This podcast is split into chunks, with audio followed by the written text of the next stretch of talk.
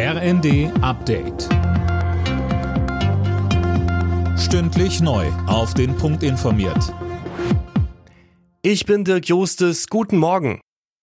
Weitere schwere Waffen, die hat der ukrainische Präsident Zelensky vor dem US-Kongress in Washington von den USA gefordert.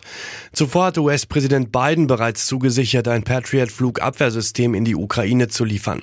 Russland spricht von einer weiteren Eskalation. Dazu sagte Politikwissenschaftler Thomas Jäger bei NTV. Es ist einsetzbar gegen Mittelstreckenraketen, gegen Drohnen, die die Ukraine angreifen. Präsident Biden hat zu Recht gesagt, wie kann ein Abwehrsystem denn eine Eskalation sein? Es kann nur dann eine Eskalation sein, wenn man wie im russischen Denken meint, man habe das Recht auf die militärische Ohnmacht seiner Einflusssphäre. Aber es stellt keine Eskalation dar.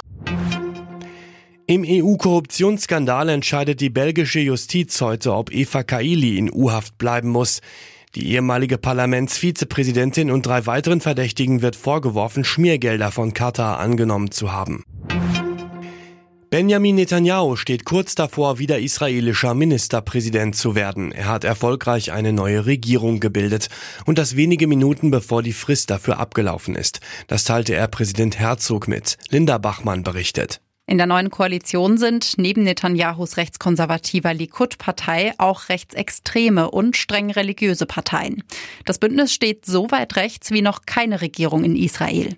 Bis zuletzt hatten die zukünftigen Koalitionspartner noch verhandelt. Bis Anfang Januar muss die neue Regierung vereidigt werden.